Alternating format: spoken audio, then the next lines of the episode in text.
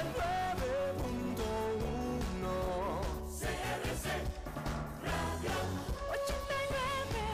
89.1 CRC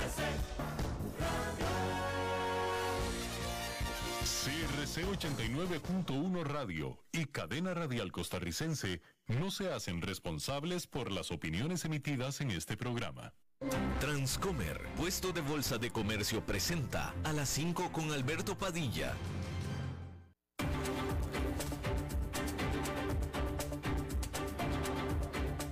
Inicia a las 5 con Alberto Padilla. Un programa diseñado con el objetivo de llevarte diariamente un tema de actualidad, acompañado siempre de reconocidos editorialistas, de lunes a viernes a las 5 de la tarde por CRC 89.1 Radio. A las 5 con Alberto Padilla. Hola, ¿qué tal? Saludos, bienvenidos a esta emisión de A las 5 con su servidor Alberto Padilla. Muchísimas gracias por estarnos acompañando. Gracias por estar ahí. Le mando cálidos saludos desde la señal y las instalaciones de CRC 89.1 Radio en San José, Costa Rica. Desde donde estamos transmitiendo hasta el punto, en el tiempo y en el espacio en el que usted nos está escuchando, porque estamos transmitiendo en diferentes plataformas simultáneamente, por ejemplo, en Facebook Live, en la página de este programa, a las 5 con Alberto Padilla. Estamos también disponibles en el canal de YouTube de este programa. Estamos eh, en podcast, en las diferentes más importantes plataformas para ello. Spotify, Apple Podcast, Google Podcast y otras cinco importantes más. Si nos escucha en podcast, por favor, y le gusta, denle un like, denle un me gusta. Eso ayuda muy importantemente en esa plataforma. Aquí en Costa Rica este programa que sale en vivo en este momento a las 5 de la tarde se repite todos los días a las 10 de la noche aquí en CRC 89.1 Radio. En esta ocasión me acompaña al otro lado de los cristales, tratando de controlar los incontrolables, el señor David Guerrero y la producción general de este programa, siempre poderosa, desde Bogotá, Colombia, a cargo del señor Mauricio Sandoval. Hay que comenzar informándole que los líderes del grupo de los siete, que es este grupo de las siete democracias más, de las siete economías democráticas más grandes del mundo, es importante notarlo porque China no está incluida, es la segunda economía más grande del mundo, pero no es democrática, no está incluida en el G7. Eh, prometieron, eh, comprometieron su eh, compromiso irrefutable de ayudar y de apoyar financiera y militarmente a Ucrania en esta eh, reunión de emergencia que tuvieron en este eh, martes luego de la lluvia de misiles que Rusia tiró sobre Ucrania, sobre ciudades ucranianas. En un comunicado conjunto, este grupo advirtió de severas consecuencias si es que Rusia fuera a desplegar armas químicas, biológicas o nucleares. Mientras tanto, el secretario general de la OTAN, Jens Stoltenberg, dijo que su organización no ha notado cambio alguno en la postura nuclear de Rusia. Eh, bien, bueno, eso fue lo que dijo. Habremos de pensar que significa que no están moviendo armamento ruso, porque el decir no hemos, no hemos visto cambio alguno en la postura nuclear en realidad es una declaración bastante abierta pero suponemos que parte del hecho de que no ha habido movimiento nuclear y que todo sigue igual. Entonces, eso es lo que debemos estar pensando. Eh, hay que decir que Israel y el Líbano alcanzaron un acuerdo para arreglar una disputa de fronteras marítimas. Aunque este arreglo es limitado en su alcance, este arreglo fue mediado por los Estados Unidos, pero allana el camino para la, para la exploración de gas en el mar y en el este del Mediterráneo, o mejor dicho, en el, este del Mediterráneo.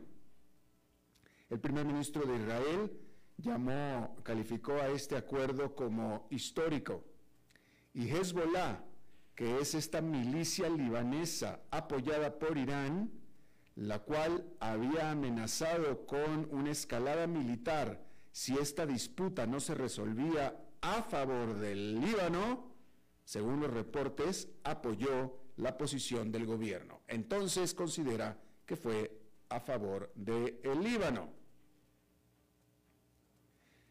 Bien, China aumentó sus medidas anti-COVID en algunas de las ciudades más grandes en anticipación de el Congreso, el gran Congreso del Partido Comunista, que es el Congreso que se hace cada cinco años y es cuando se decide el cambio o no del gobierno, que será o que comenzará en Beijing este domingo.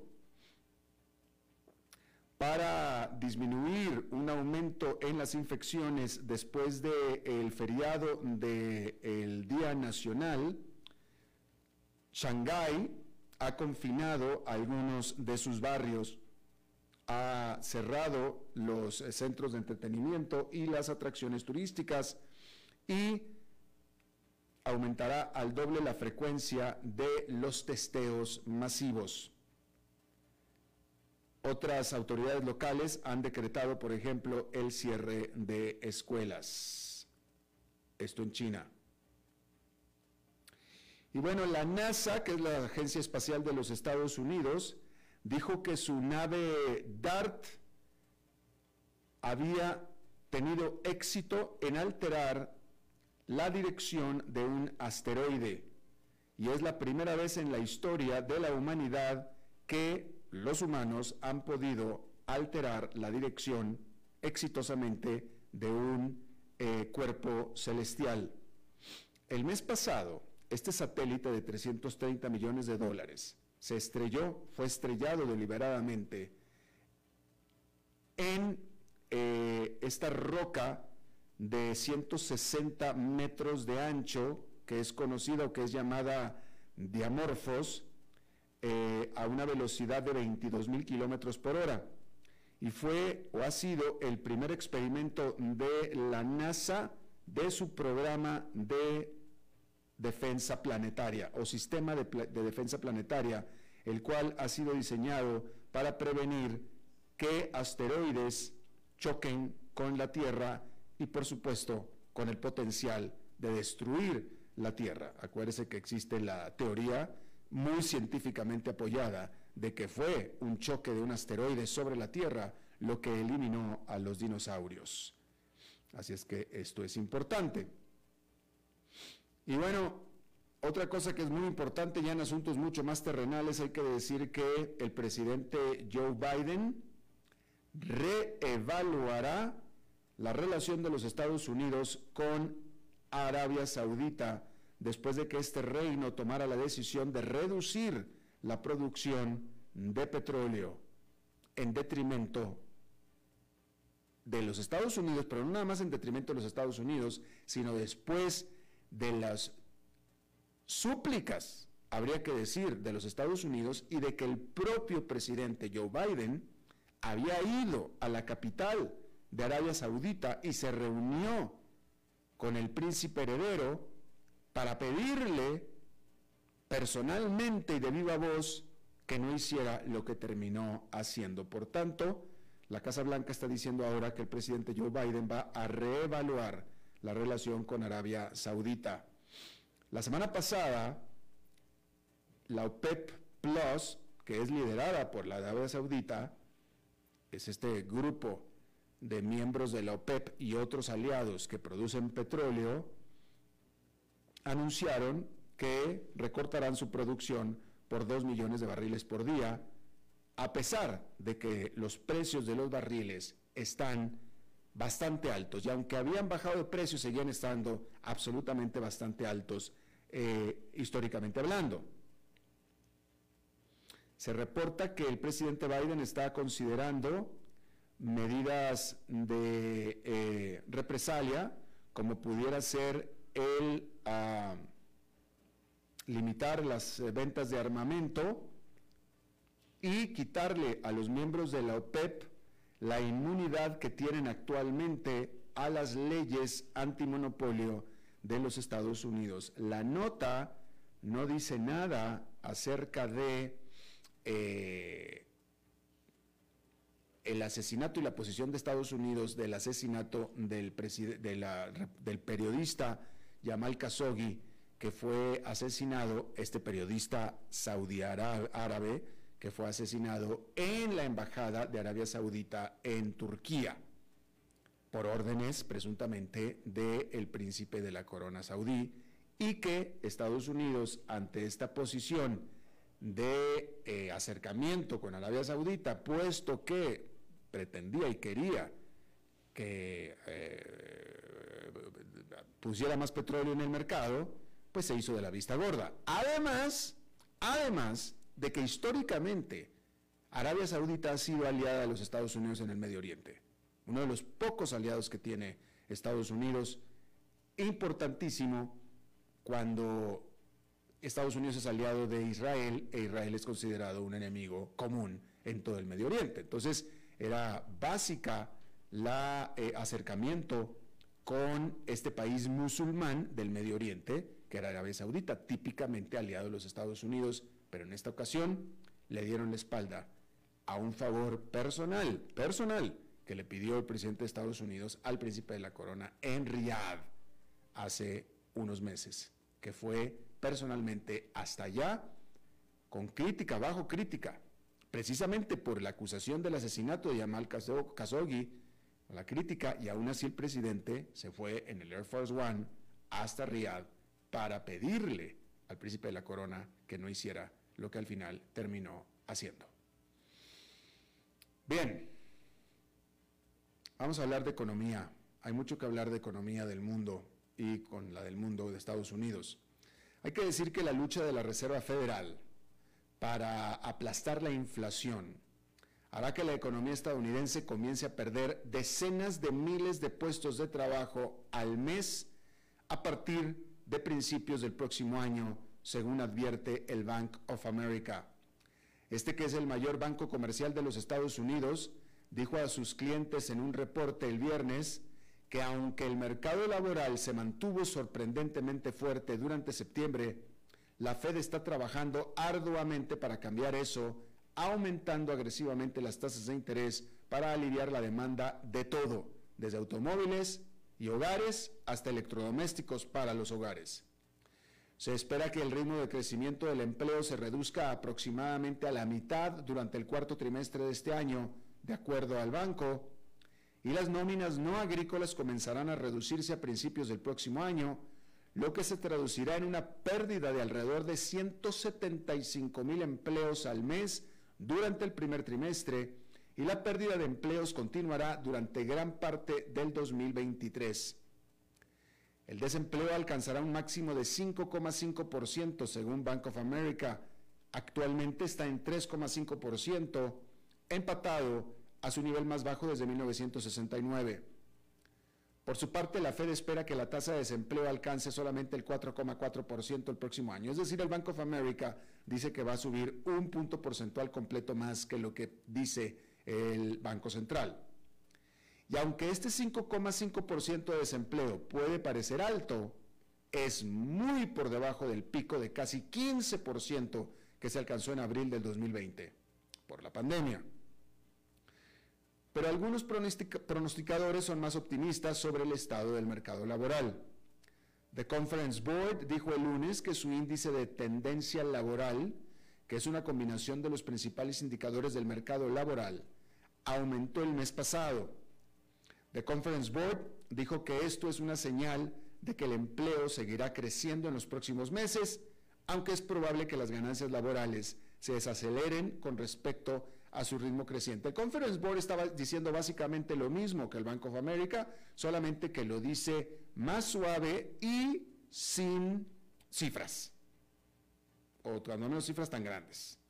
Pero están de acuerdo, en el sentido de que va a continuar sólido el mercado laboral y después se va a desacelerar de manera importante. Eso es básicamente lo que están diciendo los dos. ¿Sí? Y bueno, eso es en cuanto al Bank of America. Ahora vamos a hablar de lo que dice el Fondo Monetario Internacional, quien eh, eh, es una nota muy larga, pero el titular lo dice todo. El Banco, el, Fondo Monetario Internacional dice lo peor está aún por venir. El FMI predice que el crecimiento global el próximo año, global, el próximo año, se desacelerará dos, mejor dicho, se desacelerará a 2,7%, que es un 0,2% menos que su pronóstico de julio, y anticipa que el 2023 se sentirá como una recesión para millones de personas en todo el mundo, específicamente para la tercera parte del mundo. Aparte de la crisis financiera mundial y el pico de la pandemia de COVID-19, este es el perfil de crecimiento más débil desde el 2001, dijo el FMI en su informe Perspectivas de la Economía Mundial, publicado el martes. Su estimación del PIB para este año se mantuvo estable en 3,2%, que es muy por debajo del 6% que se observó en el 2021. La mitad. El informe fue duro y directo al afirmar lo peor está por venir y para muchas personas el 2023 se sentirá como una recesión. Eso sí, haciéndose eco de las advertencias de las Naciones Unidas, el Banco Mundial y muchos directores ejecutivos globales. Más de la tercera parte de la economía mundial experimentará dos trimestres consecutivos de crecimiento negativo, mientras que las tres economías más grandes, Estados Unidos, la Unión Europea y China seguirán, seguirán desacelerándose según el informe del FMI. El organismo expuso tres eventos importantes que actualmente obstaculizan el crecimiento. La invasión rusa de Ucrania, la crisis del costo de vida y la desaceleración económica de China juntos crean un periodo volátil económica, geopolítica y ecológicamente. Nótese lo ecológicamente. El FMI anticipa que la inflación global alcanzará su punto máximo a fines de este año en 8,8%, cuando en el 2021 estuvo en 4,7%, y que permanecerá elevada por más tiempo de lo esperado. La inflación global probablemente disminuirá a 6,5% en el 2023 y a 4,1% para el 2024 según el pronóstico del FMI. Está hablando de la economía global. Pero fíjese, todavía vamos a estar en el 2024 y con una inflación del 4%, que no es tan alta, pero sigue siendo alta. El organismo subrayó el endeudamiento de la, eh, discúlpeme, el organismo subrayó el endurecimiento de la política monetaria en todo el mundo para combatir la inflación y la poderosa apreciación del dólar estadounidense frente a otras monedas. Sobre China, dijo que la política de cero COVID de ese país y los confinamientos resultantes continúan obstaculizando su economía. Y la propiedad representa alrededor de una quinta parte de la economía de China, y mientras el mercado lucha, las ramificaciones continúan sintiéndose a nivel mundial. Nada bueno lo que tiene que decir el FMI.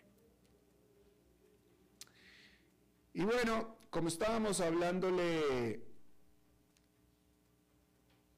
vamos a, vamos a hablar, vamos, primero, vamos a, vamos a comentarle que los bancos en general podrían, pueden, lo están, beneficiándose de las tasas de interés más altas.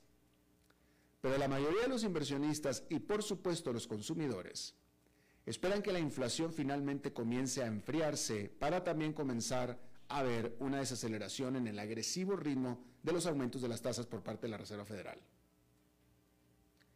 Y es que si hay una esperanza de que la Fed pueda comenzar a pensar en bajarle al ritmo será dependiendo en gran medida de los datos de inflación de esta semana, cuando el gobierno de los Estados Unidos informe las últimas lecturas mensuales sobre precios al consumidor y precios al por mayor.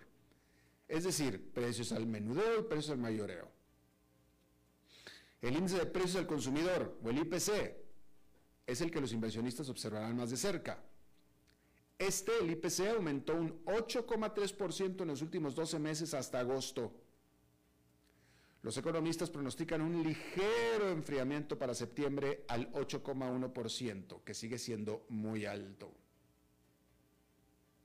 Wall Street está apostando a que el índice de precios del productor, es decir, al mayoreo o PPI, por sus siglas en inglés, y PP en español, también se desacelerará, pero que seguirá alto, porque las previsiones indican que un salto del 8,3% en el PPI hasta septiembre, por debajo del aumento anual de 8,7% en agosto.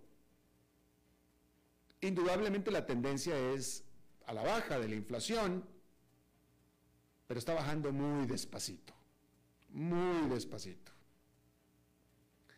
Un gran problema para la Reserva Federal, sin embargo, es que los salarios son un componente importante del panorama inflacionario y esa cifra sigue siendo históricamente alta, incluso con una desaceleración del crecimiento salarial al 5% interanual en septiembre.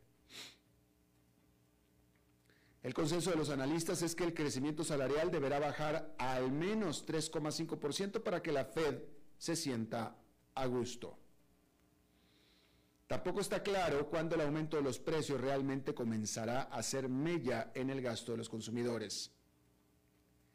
Las ventas minoristas aumentaron un 9,1% interanual en agosto, una señal de que los consumidores siguen haciendo lo propio, consumir. El viernes será cuando el gobierno informará las cifras minoristas de septiembre. Vamos a estar hablando de todos estos temas con nuestra entrevista de hoy un poco más adelante. Antes de eso, el expresidente de la Reserva Federal de Estados Unidos, Ben Bernanke, recibió el lunes el Premio Nobel de Economía por cambiar la forma en que el mundo piensa sobre la relación entre los grandes bancos y las crisis financieras.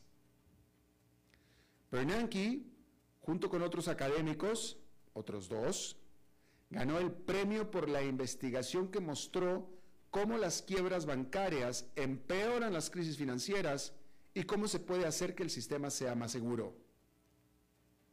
Bernanke presidió la Reserva Federal durante la crisis financiera del 2008 que condujo al colapso de Lehman Brothers y llevó al borde de la catástrofe a otros bancos demasiado grandes para quebrar, too big to fail, incluidos JP Morgan Chase, Goldman Sachs, Bank of America y Morgan Stanley. Todos ellos hubieran quebrado, pero se salvaron principalmente gracias a un rescate gubernamental de emergencia impulsado por nadie menos que Bernanke yendo contra todo lo que Estados Unidos es y específicamente un gobierno republicano que era el de George Bush. Pues la típica del gobierno de Estados Unidos es sálvese quien pueda. Yo no rescato a nadie. Este es un mundo capitalista. Pero en ese momento, Ben Bernanke estaba en el, en el, en el Banco Central y resulta que él era experto investigador en este tema precisamente. Después de esos rescates, y aún en la Reserva Federal, Bernanke implementó una política de pruebas de estrés en el 2009 para los principales bancos de Estados Unidos que prueban si están preparados para resistir una recesión severa y agitación en los mercados financieros prueba de estrés o política que se pondrá a prueba en esta recesión que se viene. Hay un consenso de que el estado de los bancos actualmente es infinitamente más sólido que el que tenía en el 2008, o si lo decimos más fácil, actualmente sólido en el 2008 no lo era, y es gracias a estas pruebas de, eh, estrés que Ben Bernanke implementó.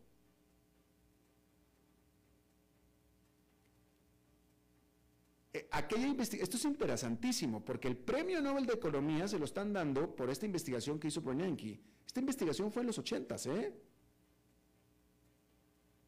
Y esta investigación es especialmente relevante hoy en día, ya que los rápidos aumentos de las tasas de interés para combatir la inflación han provocado turbulencias en los mercados, lo que genera, por supuesto, comparaciones con la última gran crisis que fue en el 2008. El Comité Nobel dijo al respecto, los trabajos de investigación ofrecen información importante sobre el papel beneficioso que desempeñan los bancos en la economía, pero también sobre cómo sus vulnerabilidades pueden conducir a una crisis financiera devastadora. Lo dijo en plural, crisis financieras devastadoras. Bernanke y los economistas Douglas Diamond y Philip Dick compartirán el premio de 886 mil dólares. Y de nuevo, esta investigación conjunta de los economistas fue en la década de los 80, pero Bernanke le tocó aplicar sus teorías en la práctica del 2008. No cualquier ganador del premio Nobel tiene esta experiencia. Los premios Nobel se dan muchas, la mayoría de las veces por investigaciones, por research, ¿sí? Por teorías, pero que no se han aplicado. Ben Bernanke lo aplicó, porque o sea, si no hubiera estado Ben Bernanke en el Banco Central cuando sucedió la crisis del 2008, quién sabe qué hubiera pasado. Pero justo pasó lo del 2008 cuando Bernanke era experto de acuerdos de investigación que le valió el premio Nobel ahora sobre el papel de las quiebras bancarias en una economía. Y por eso se dio las cosas como se dio, porque estaba Ben Bernanke ahí. Y George Bush, que lo puso, le hizo caso. Pero dio la gran casualidad de que estaba Ben Bernanke. Si hubiera estado cualquier otro, quién sabe qué hubiera pasado. Probablemente no hubieran rescatado aquellos bancos y hubiera sido un desastre mayúsculo. Y por supuesto, estas pruebas de estrés, estas reformas que se hicieron a los bancos, obviamente se hicieron para evitar tener que volverlos a rescatar, simplemente para que no haya necesidad de rescatarlos. Y probablemente vamos a poner eso a prueba ahora con esta recesión que se viene. Y bueno, vámonos a cambiar de país ligeramente porque hay que decir que otro banco central está teniendo grandes problemas y le está pidiendo al primer ministro, por favor, ya cállate. El Banco de Inglaterra sigue intentando sofocar el incendio económico provocado por el plan del nuevo gobierno del Reino Unido de reducir los impuestos al tiempo de aumentar el endeudamiento. Este lunes el Banco Central anunció que brindará apoyo adicional a los mercados del Reino Unido reforzando sus esfuerzos para garantizar la estabilidad financiera del país. El banco dijo que está listo para comprar hasta 11 mil millones de dólares de bonos del gobierno cada día de esta semana, que es el doble del límite diario que estableció cuando anunció su intervención de emergencia el 28 de septiembre confirmó que el programa de compra de bonos terminará el viernes, pero dijo que extenderá apoyo adicional más allá del final de esta semana a los bancos que aún tambalean por las consecuencias de un colapso en algunos fondos de pensión. Pero eso no fue suficiente y el Banco Central de Inglaterra se vio obligado a actuar de nuevo el martes, diciendo que ampliará su programa de compra de bonos para incluir la deuda del gobierno del Reino Unido, vinculada a la inflación después de un masivo remate que planteó un riesgo material para la estabilidad financiera del Reino Unido. Básicamente lo que está haciendo es la ley del bombero. Si la llama no se apaga, échale más agua. Y más y más y más, hasta que se apague, hasta que se ahogue. Le tienes que ganar a la llama. El gobierno del Reino Unido vendió bonos indexados con vencimiento en el 2051 a un rendimiento de 1,55%. Se trata del rendimiento más alto desde octubre del 2008, de acuerdo a Reuters. Estos movimientos del Banco de Inglaterra envían más señales a los inversionistas de que el Banco Central está dispuesto, preparado para hacer lo que sea necesario para restaurar, condiciones comerciales más normales en el mercado de bonos, el mercado de deuda, lo cual es necesario para mantener bajos los costos de endeudamiento para los hogares y empresas del Reino Unido. Los rendimientos de los bonos gubernamentales a largo plazo, que se mueven en sentido opuesto a sus precios cayeron considerablemente después de que el Banco de Inglaterra anunciara su acción inicial a fines de septiembre, pero han vuelto a subir desde entonces. El Banco Central ha dicho que se vio obligado a actuar para evitar una espiral de autorrefuerzo, en otras palabras, un círculo vicioso, después de que el mercado experimentara remates históricos a raíz de las ocurrencias disfrazadas de planes presupuestales revelados por el ministro de Finanzas, Kwasi Kwarteng, y quien lo puso ahí, la primer ministro Luis Truss. Desde entonces, Truss ha dado marcha atrás en su plan de reducir los impuestos para los británicos más ricos, pero solamente parcialmente y no ha sido suficiente para estabilizar a los mercados. Y ahora, por consecuencia, a Truss nadie le cree nada. Entró, entró a salvar el caos que había dejado el anterior primer ministro. A los cuatro o cinco días de tomar el poder, hizo, presentó este plan y desde entonces todo ha sido un infierno. Y ha perdido toda credibilidad la primer ministro, toda credibilidad. Ya nadie le cree nada y cada vez que abre la boca las cosas empeoran. Entró con el pie izquierdo. El Banco de Inglaterra enfatizó el lunes que los fondos han logrado, los fondos de pensión han logrado un progreso sustancial durante la última semana, pero que continuará trabajando con ellos para garantizar que la industria opere sobre una base más reciente en el futuro. Todo el trabajo lo tiene que hacer el Banco de Inglaterra porque ya al gobierno de Liz simplemente ya nadie, ya nadie le cree, es más, ya ni lo quieren escuchar siquiera, ya ni le hacen caso. Se van con lo que dice el Banco Central. Bueno, cambiando de tema, los conductores están confiando demasiado en las características de asistencia al conductor de sus vehículos comúnmente mal llamado piloto automático, lo que puede llevar a situaciones peligrosas, según el Instituto de Seguros para la Seguridad en las Carreteras, IIHS por sus siglas en inglés. La organización que investiga la seguridad de los vehículos este martes publicó un estudio que encontró que el 53% de los usuarios del Super Cruise de General Motors y el 42% de los usuarios del Tesla Autopilot y el 12% de los usuarios del Nissan ProPilot Assist, todos estos, que en el caso de General Motors y Tesla son el 50%, prácticamente la mitad, se sentían cómodos dejando que el sistema condujera el vehículo sin ellos estar pendientes de lo que sucedía en el camino. Algunos incluso describieron sentirse cómodos dejando que el vehículo conduzca durante las inclemencias del tiempo y dentro de los estacionamientos. Todos estos sistemas son características de asistencia al conductor que combinan el control de crucero adaptativo y los sistemas para mantener el carril y seguir el tráfico en la carretera. Todos requieren un conductor humano atento para monitorar la carretera y tomar el control total cuando sea necesario.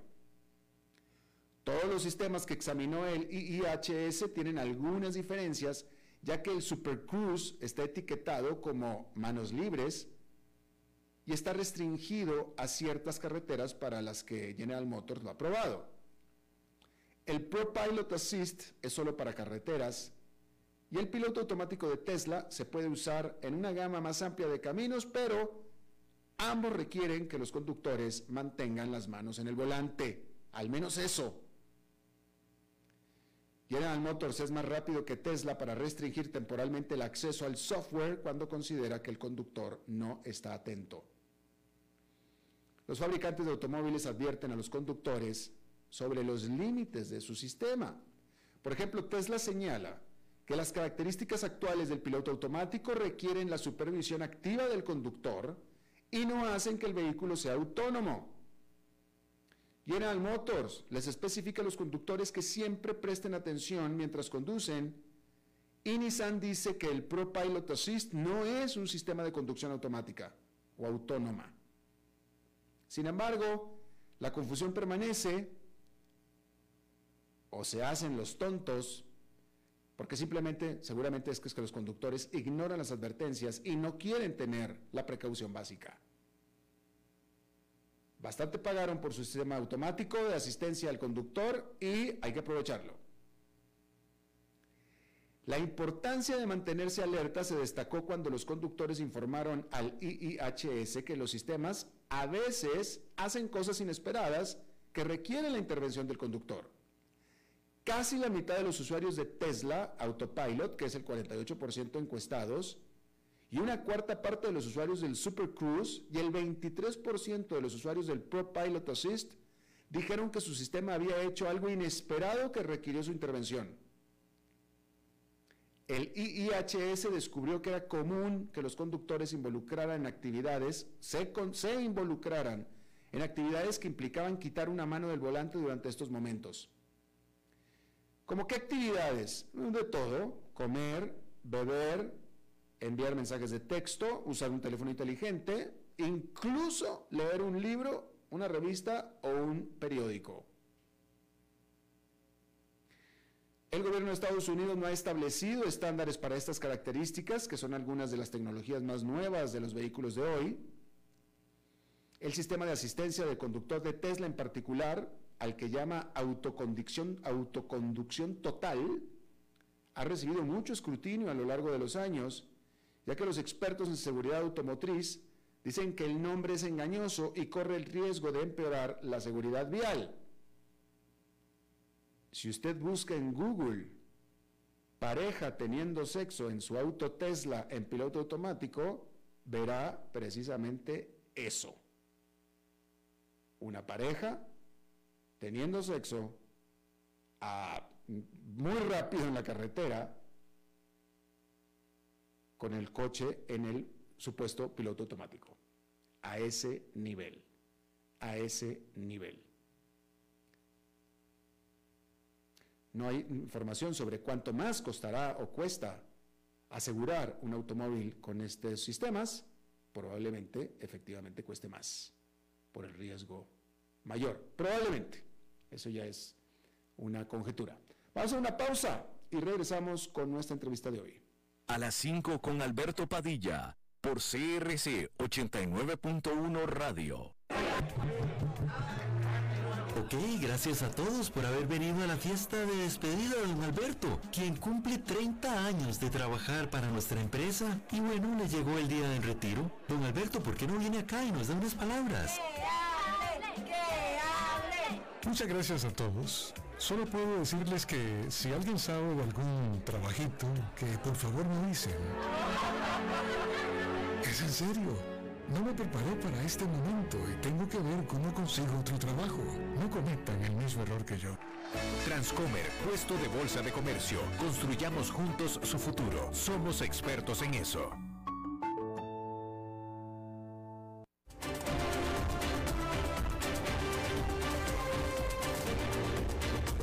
Seguimos escuchando a las 5 con Alberto Padilla. Bueno, muchísimas gracias por continuar con nosotros. Eh, vamos a seguir hablando de economía, de macroeconomía, y vamos a incorporar al programa a un muy buen amigo, un muy respetado eh, analista, economista, doctor en economía por la Universidad de Chicago, ex funcionario del Fondo Monetario Internacional, décadas de experiencia en eh, economía, macroeconomía, asesorando países. Actualmente tiene su propia firma consultora al respecto. José María Barrenuevo, mi querido Chema, ¿cómo estás? Te mando muchos saludos. Muchos saludos, Alberto. ¿Cómo estás? Bien. Gusto estar con ustedes. Gracias. Con tu público. Muy amable, José María. Oye, a ver, José María, a partir de el último eh, informe sobre el empleo, ya queda como que un consenso, ya todo el mundo adelanta y sabe y está de acuerdo en que va a haber una recesión en Estados Unidos. Y ahora entonces está empezando a ponerse una, eh, la lupa sobre la intención prácticamente manifiesta de la Reserva Federal de justamente llevar a recesión a esta economía si es que eso es lo que tiene que pasar con tal de combatir la inflación. Yo te pregunto a ti si tú tienes esa visión en el sentido de que vamos definitivamente a una recesión y de la postura de la Reserva Federal, pero la pregunta más de fondo, José María, es si vale la pena. Es decir, la Reserva Federal dice, vale la pena. Tenemos, que hacer lo que tenemos que hacer para combatir esta inflación, sea lo que sea. La pregunta es para ti. Gracias, muchas gracias Alberto. Fíjate que no es un tema de, de vale la pena, evidentemente que tener gente que pierda empleos, miles de gentes, que la economía obviamente caiga y que tengas una situación difícil este, en general, este, por supuesto que, que no vale la pena y, y por supuesto que lo tienes que tratar de evitar siempre. Entonces no pasa por ahí, pasa por algo que habíamos comentado antes contigo, que es el hecho de que con la inflación no se puede jugar, con inflación no se puede crecer.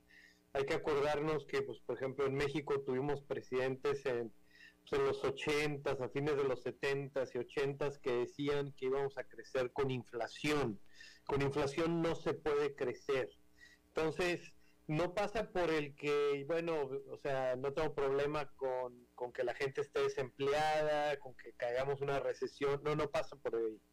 Pasa por el hecho de que la Reserva Federal, como lo conversamos pues ya desde hace más de un año y medio, dos, contigo, este, la Reserva Federal va muy atrás, empezó a hacer su ciclo restrictivo un año después de lo que necesitaba, de cuando empecé- necesitaba empezar, o sea, empezó en marzo de este año y debería haber empezado en marzo del 21.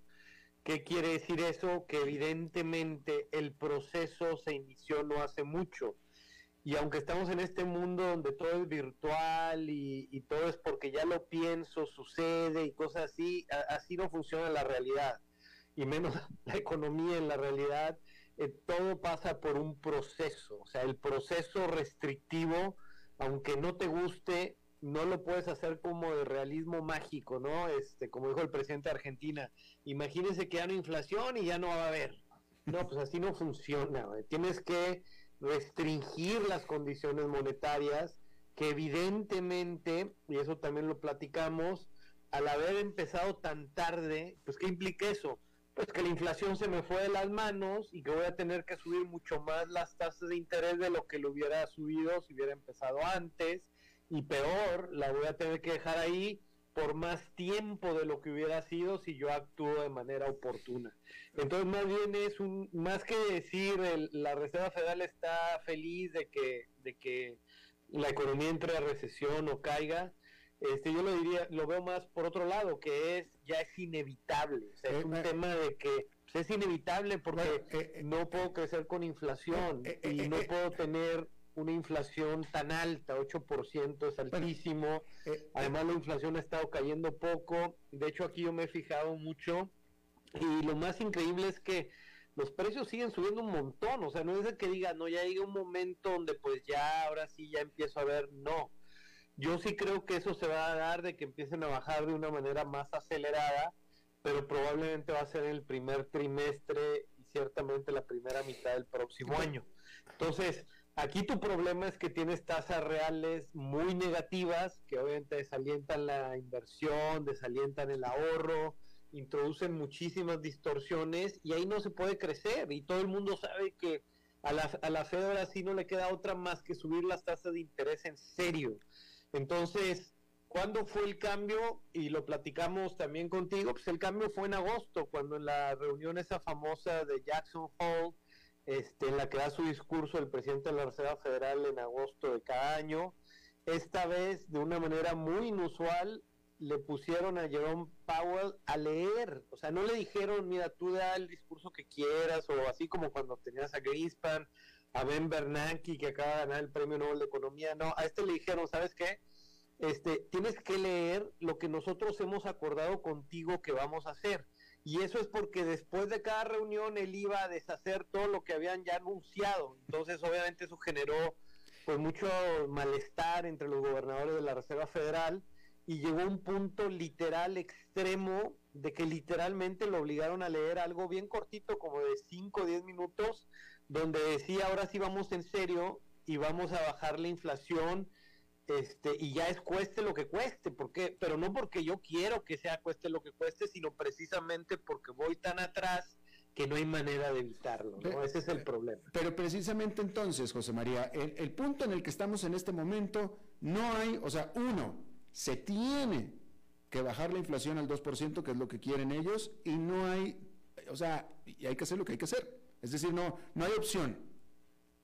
Sí, pero ahorita no pasa ni siquiera de bajarla al 2%, porque todos saben que estamos tan lejos de eso que eso no va a pasar mañana. No, no. Aquí la idea es que para el 24, pues empieces a acercar hacia la segunda mitad, fines del 2024, te empieces a acercar a ese 2%.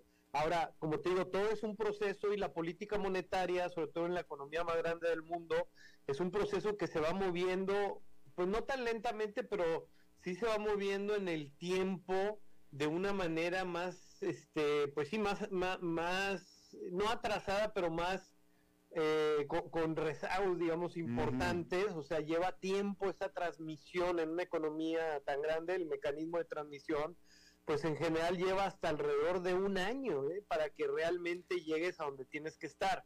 Y entonces, ¿qué es lo que implica? Que el perder ese año es costosísimo. Ese, año que ellos perdieron es lo que nos lleva a la recesión. ¿Tenía que haber habido recesión? Por supuesto que no. La recesión viene de haber actuado de una manera pues tan tardía, con un nivel extraordinario de incompetencia, porque fue extraordinario lo que esto hicieron. O sea, eh, eh, todo, y todo es por una cuestión de que, bueno, pero hay que dejar el crecimiento que sea lo máximo posible y así, bueno, pues sí, pero con inflación ahí crece, nuestro. o sea, eso lo tienes que arreglar.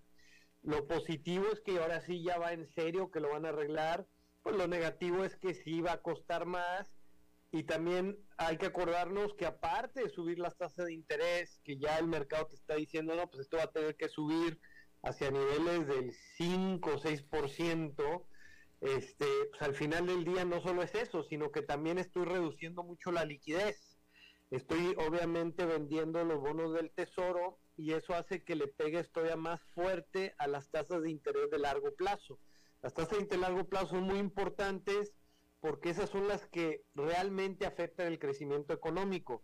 Y hoy en día les pegan dos cosas. Le pega la expectativa de que, bueno, pues al final ya ahora sí le creo a la Fed y ya me di cuenta que ellos iban muy atrás. Entonces, bueno, pues va a haber más inflación por más tiempo del que yo creía y eso hace que suba esa esas, esas tasas de interés de, mediano plazo, largo plazo. Y el otro es que la Reserva Federal está reduciendo la enorme liquidez que dio en la pandemia, que fue lo correcto de hacer, y eso obviamente hace que venda bonos del tesoro, con lo cual el precio cae y sube también el rendimiento, la tasa, la tasa de interés, los rendimientos que están pagando. Esos dos tienen un efecto muy importante y muy adverso sobre el crecimiento económico. Entonces, por eso es que, pues hoy en día es prácticamente, casi te, es inevitable que tengas una recesión aquí. Obviamente lo importante es que no sea tan profunda. Yo no creo que va a ser muy profunda porque también pueden moverse, pueden actuar.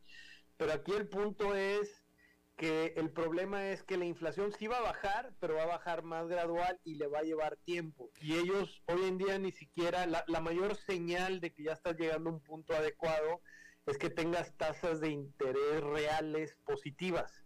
Obviamente estamos todavía muy lejos de eso.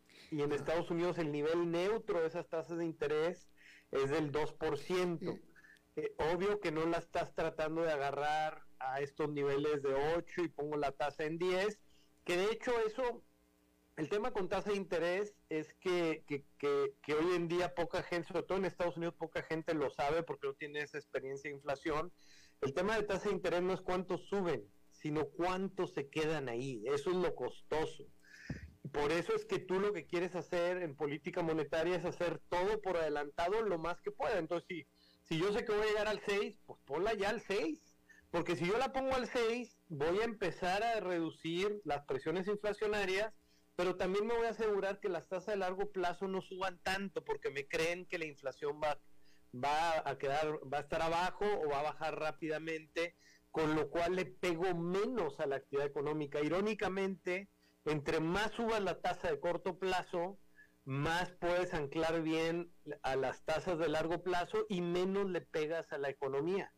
Y eso mucha gente no lo entiende. Todos creen que es la del fondeo, es la que afectó ya todo, afecta obviamente de una manera este, sí relevante, pero la más importante por mucho que determina todas las decisiones de inversión, de hipotecas, de etcétera, de, negocios, préstamos, este, todas las cosas importantes y grandes de la economía, son las tasas en un país como Estados Unidos de, de mediano o largo plazo, el más importante es el bono de 10 años.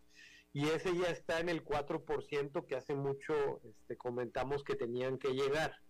Este, aquí lo importante es que empiecen a bajar rápido. El problema es que no, no, no están bajando rápido porque te coincide todo esto con una, con una burbuja especulativa en, el en los mercados financieros por la gran liquidez que diste.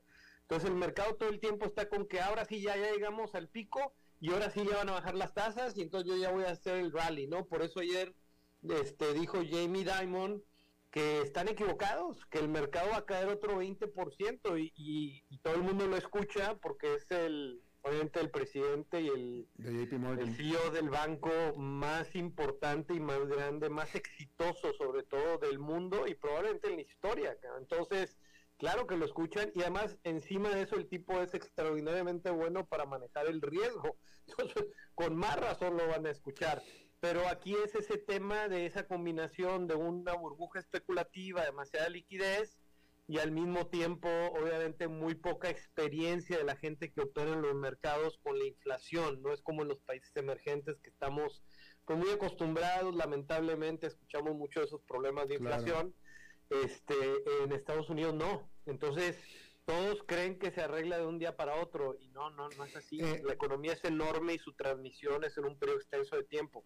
Casi que lo que hagas hoy tiene impacto en los siguientes 12 meses. Entonces, por eso es que es gradual, por, la, por lo, enorme y compleja que es la economía americana. Eh, José María, eh, escuchándote me parece a mí, asumiría que para ti estás como descontado, que en las próximas dos reuniones de política monetaria de la Fed, la de noviembre y diciembre, en las dos tres cuartos de punto porcentual cada una.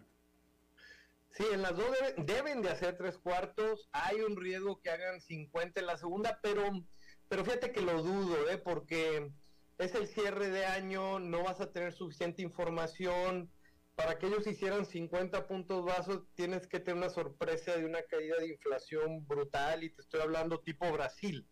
Irónicamente, y esto es muy interesante, el único país en el mundo que está delante de la Fed, porque normalmente son muy buenos para manejar la parte monetaria, es Brasil. En Brasil la inflación ha caído casi 300 puntos base, o sea, es increíble. Y la tasa de interés, por supuesto, está en 13.75%, casi 14, altísima. Pero ¿cuál es el punto ahí? Tienen una tasa real de interés y la economía se está desacelerando. De hecho, en Brasil no se está desacelerando tanto como todo el mundo creía. Todo el fondo creía que este año Brasil iba a crecer al 1,5% y hoy sacó su pronóstico que va a crecer al 2,8%. Para el próximo año tienen el 1% que tiene el Banco Central y tiene todo el mundo. Y yo te aseguro que Brasil no va a crecer 1% el próximo año, va a crecer mínimo a dos, si no es que hasta crece más que este año. ¿Por qué? Porque al haber hecho también esa parte monetaria, se pone en una posición de que ya no solo terminan de subir las tasas, sino que van a poder empezar a bajar a medida que sigue bajando la inflación. ¿Y eso qué implica? Pues que yo quiero invertir ahí, yo quiero llevar capital ahí. Entonces Brasil va a traer capital, el real se le va a apreciar. Es probable que, el día 30 de octubre gane este, Lula, que lo cual sería muy positivo. Y Lula estaba hablando con Arminio Fraga, tuve oportunidad de hablar con él, con Pedro Malán, con los mejores economistas que veo en la historia de Brasil. Entonces Brasil tiene una gran oportunidad de empezar a mejorar después de ya más de una década de pues, enormes problemas políticos, obviamente, especialmente con Dilma Rousseff, claro. el mismo Lula, Bolsonaro, por supuesto. Eh, eh, José María, ¿qué chances le das tú de que China entre en recesión? Yo creo que yo, yo creo que China, o sea, el problema de China es que nunca te va a decir que entra en recesión. ese es el problema. Los datos no son nada confiables. Mm. Entonces, yo no le doy gran probabilidad, pero porque te van a, te van a, te van a mentir, básicamente. yo creo que China va a crecer a una tasa oficial como del 2% el próximo año. Este año va a crecer como al 3% ellos van a decir que crecieron al tres y medio y el próximo te van a decir que crecen al 2 o una cosa así, pero ya cuando te dicen el 2 es porque China está pues como a menos 2, menos 3, ¿no? Este, el, el problema, aún con el 2, el problema grave que tiene China, y es gravísimo, es que el crecimiento mínimo que ellos necesitan para que más gente caiga abajo de la línea de la pobreza en lugar de que cada vez haya más pobres, este, el mínimo es 5%. Entonces, el problema que tiene China es que hoy en día cada día hay muchísimos más pobres y eso empieza a generar mucha presión social, pero. Mm, mm. Y eso, este, obviamente, es lo que más le preocupa al gobierno. Por eso es que, por eso es que China necesita crecer. El problema es que ellos tienen enormes problemas de burbujas en todo lo que es bienes raíces, en todo lo que es construcción, este, y, y obviamente pues ya se acabó esa, digamos, esa fiesta y luego encima de eso el gobierno tomó muchas medidas este, en contra de los principales hombres de negocios, empresas del país, eso obviamente desalenta más la inversión, este, y de hecho hoy lo que hemos visto es que muchas empresas chinas se han estado yendo a México a producir, usando la excusa de la pandemia para mover su producción a México. En realidad lo que les preocupa es que ellos son los siguientes que el gobierno va a reprimir. Entonces están tratando de salir de ahí o por lo menos sacar su producción y la están llevando a la frontera con México. Eso le ayuda a México en su parte de exportación, le ayuda a que su crecimiento no se desacelere tanto. Este, de hecho, todo el mundo esperaba que México iba a crecer alrededor de un y medio, dos este año y lo más probable es que crezca alrededor del pues tal vez hasta el dos y medio porque se sigue manteniendo bien el crecimiento, aunque el Fondo Monetario sí revisó a la baja de 2.4 a 2.1 su crecimiento, ¿no? Pero, pero yo sí creo que China es un problema grave y, realmente les va a costar mucho, va a haber mucha inestabilidad social y después política en China en los próximos años. Interesante. José María, José María de Renuevo, buen amigo, este, como siempre, un gran, gran placer y muy informativo, ilustrativo charlar contigo, eh, doctor en Economía por la Universidad de Chicago, ex funcionario del Fondo Monetario Internacional, eh, asesor eh, macroeconómico de naciones, de países. Te agradezco muchísimo, Jochema, como siempre. Con muchísimo gusto. Te, agradezco mucho la invitación. Muchas gracias. Un abrazo. Gracias, Alberto. Gracias. Igual. Bien, eso es todo lo que tenemos por esta emisión. Muchísimas gracias por habernos acompañado. Espero que termine su día en buena nota, en buen tono. Y nosotros nos reencontramos en 23, en 23 horas. Que la pasen muy bien. A las 5 con Alberto Padilla fue traído a ustedes por Transcomer, puesto de bolsa de comercio. Construyamos juntos su futuro. Somos expertos en eso.